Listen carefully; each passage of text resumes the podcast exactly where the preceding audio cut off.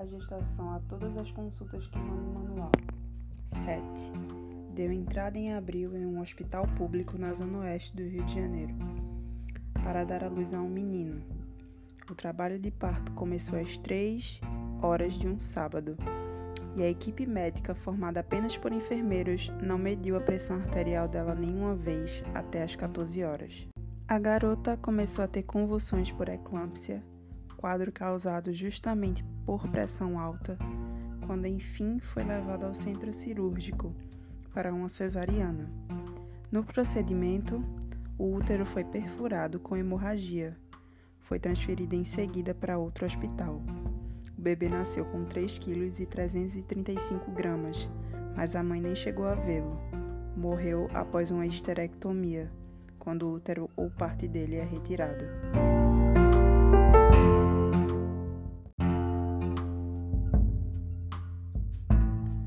Caso tem um detalhe importante. Rafaela era negra. A morte dela acusou instituições como a ONG Crioula da médica ativista Jurema Werneck poderia ter sido evitada se a discriminação racial na saúde já tivesse sido erradicada no Brasil. Não que os enfermeiros da maternidade tenham deixado a garota morrer deliberadamente por causa da dor. Não é assim que o racismo na saúde funciona. Ele aparece nos pequenos gestos. Faltou informá-la durante as consultas de pré-natal sobre os riscos da pressão alta. A população negra sofre mais com esse problema e uma menina de 15 anos grávida tem risco ainda mais elevado. Faltou medir a pressão durante o parto.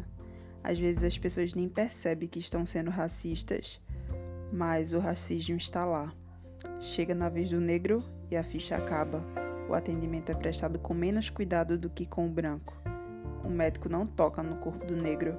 Na odontologia isso é ainda pior, porque a maior parte das consultas ocorre em consultórios diz José Marmo, dentista, filiado à ONG Crioula. O racismo faz isso. Pequenas negligências se acumulam, tornam-se graves até que a pessoa morre, afirma Jurema.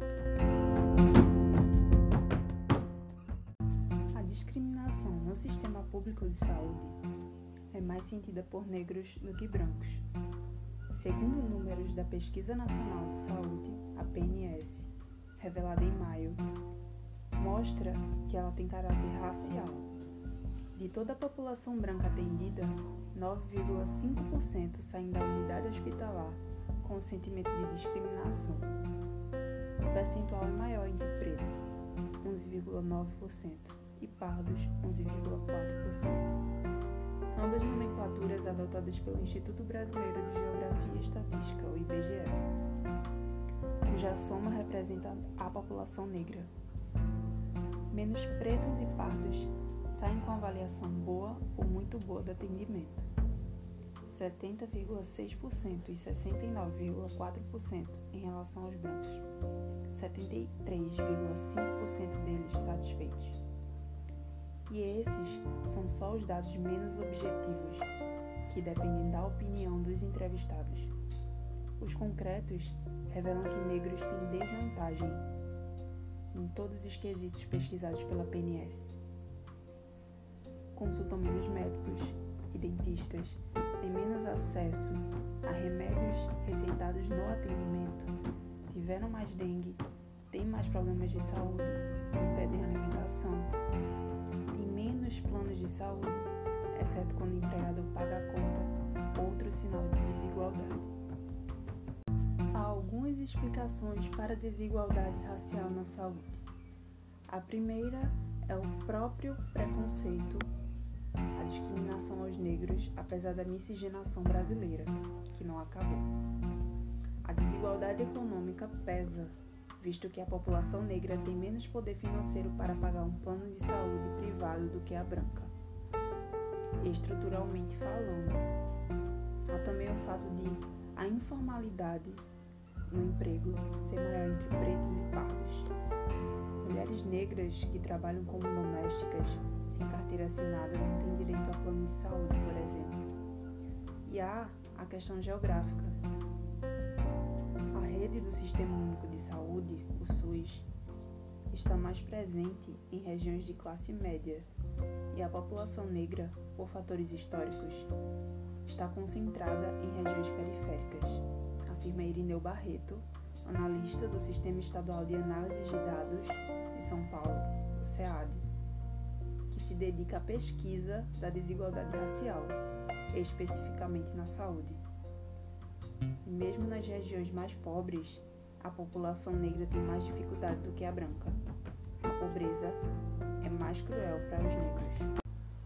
É difícil concluir a partir de dados se o racismo na saúde tem diminuído ou aumentado no Brasil, porque faltam pesquisas.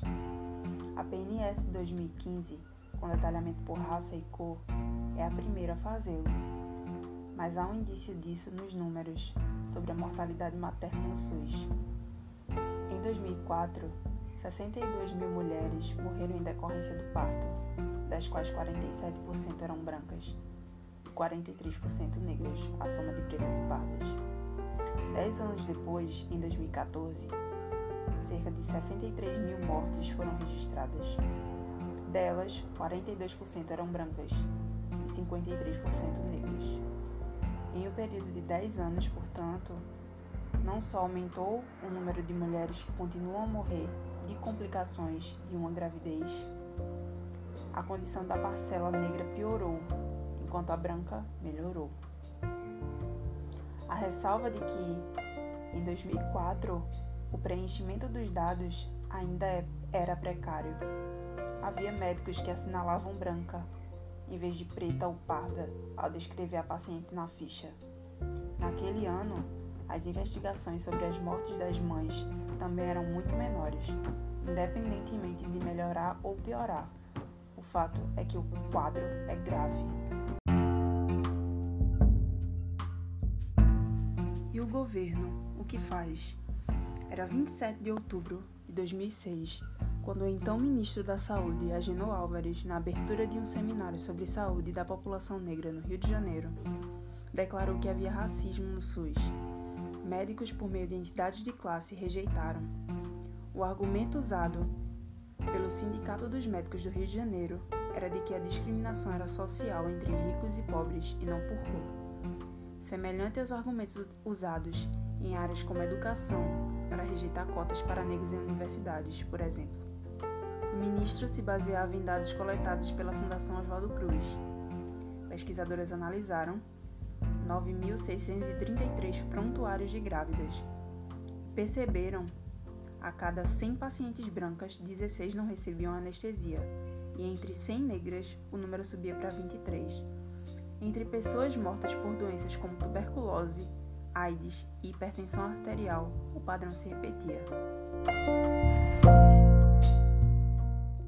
A declaração do ministro evidenciou esforços de ativistas problema é que as atitudes burocráticas, como criar uma comissão intersetorial de saúde da população negra no Conselho Nacional de Saúde em 2008, instituir a Política Nacional de Saúde Integral da População Negra em 2009 e incluir no Estatuto da Igualdade Racial trechos que tratam da saúde em 2010 não viraram ações concretas. Jurema Werneck, da ONG Crioula, ocupou vaga do movimento negro no CNS.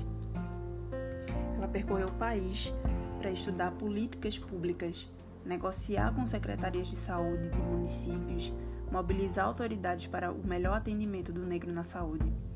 A conclusão dela é que houve um avanço no reconhecimento do racismo como problema na saúde, mas pouco além disso. A política não foi implementada como deveria, diz ela. O Algenor Álvares foi o único a enfrentar o problema com seriedade. Depois dele, uns e outros ministros disseram, mas não fizeram nada. O atual ministro Arthur Quioro nem sequer responde. Faz cinco anos que a saúde do negro virou lei e ela continua sendo ignorada.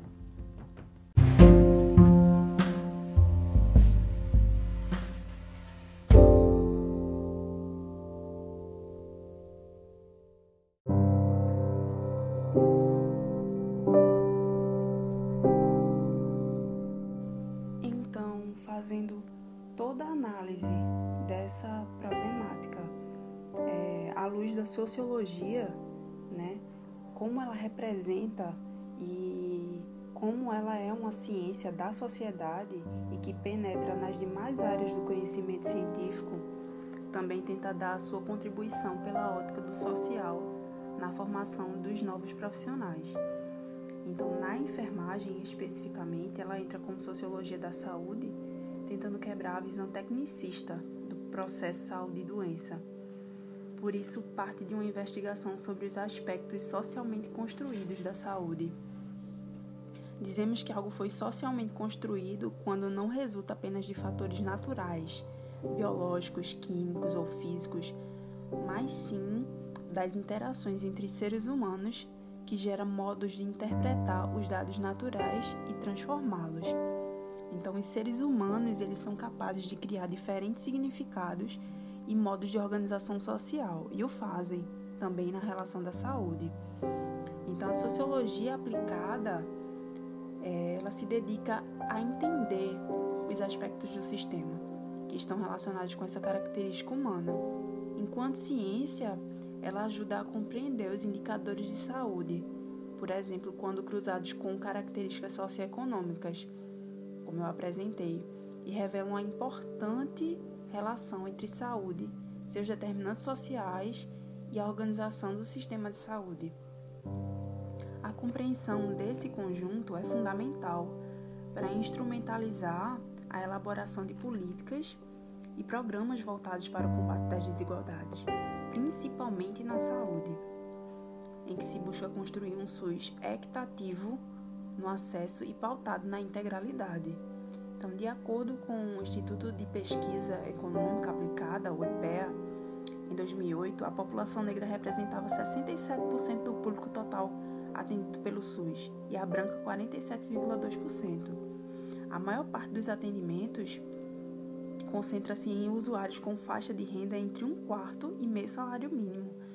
Distribuições que evidenciam que a população de mais baixa renda e a população negra são de fato SUS dependentes.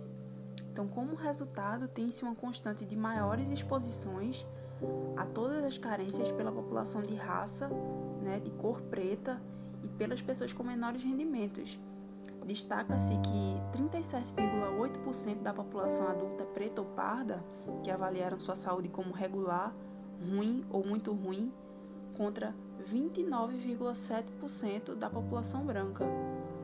Pretos ou pardos estavam 73,5% mais expostos a viver em um domicílio com condições precárias do que brancos.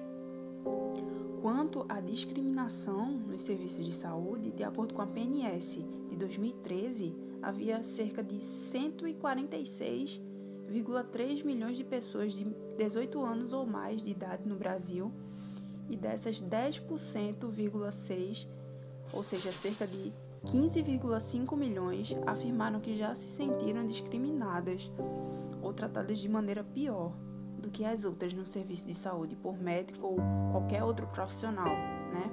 Então, das pessoas que já se sentiram discriminadas no serviço de saúde, destacaram-se mulheres, as pessoas de cor preta e as pardas, e também as pessoas sem instrução ou com ensino fundamental incompleto. A pesquisa também investigou os motivos percebidos pelas pessoas que se sentiram discriminadas no serviço de saúde. As pessoas podiam indicar mais de, uma, de um quesito. Mais da metade da população de 18 anos ou mais já se sentiu discriminada no serviço e respondeu como motivo a falta de dinheiro e também a classe social. A expressiva maioria das pessoas negras não possui plano de saúde.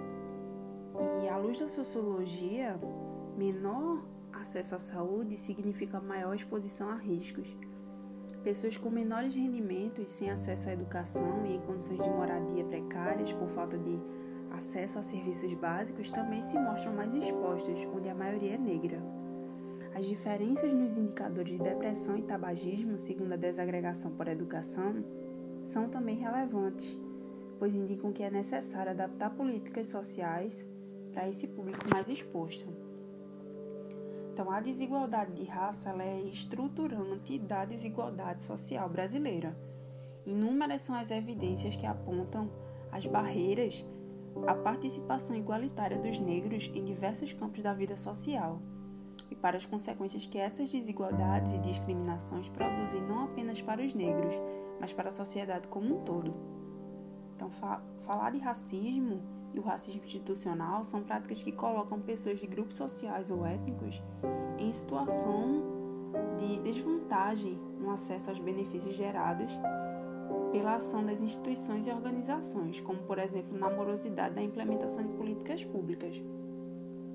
No caso da saúde, a redução das desigualdades sociais é um dos objetivos do Pacto pela Saúde, que considera como causa determinante e condicionante modo de vida, trabalho, de habitação, de ambiente, educação, lazer, cultura, acesso a bens e serviços essenciais.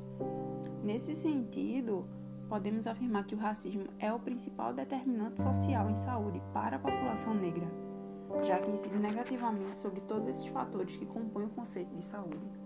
Então, para o Ministério da Saúde, compreende a situação de iniquidade e vulnerabilidade que afeta a situação da saúde da população negra. A precocidade dos óbitos, as altas taxas de mortalidade materna e infantil, maior prevalência de doenças crônicas, infecciosas e altos índices de violência, reconhece que o racismo vivenciado pela população negra incide negativamente nesses indicadores, comprometendo o acesso dessa população aos serviços públicos de saúde, já que a boa qualidade do sistema gera condições para a inserção dos sujeitos nas diferentes esferas da sociedade de maneira digna, promovendo sua autonomia e cidadania e sendo fundamental para a recuperação e a manutenção da saúde de toda a coletividade.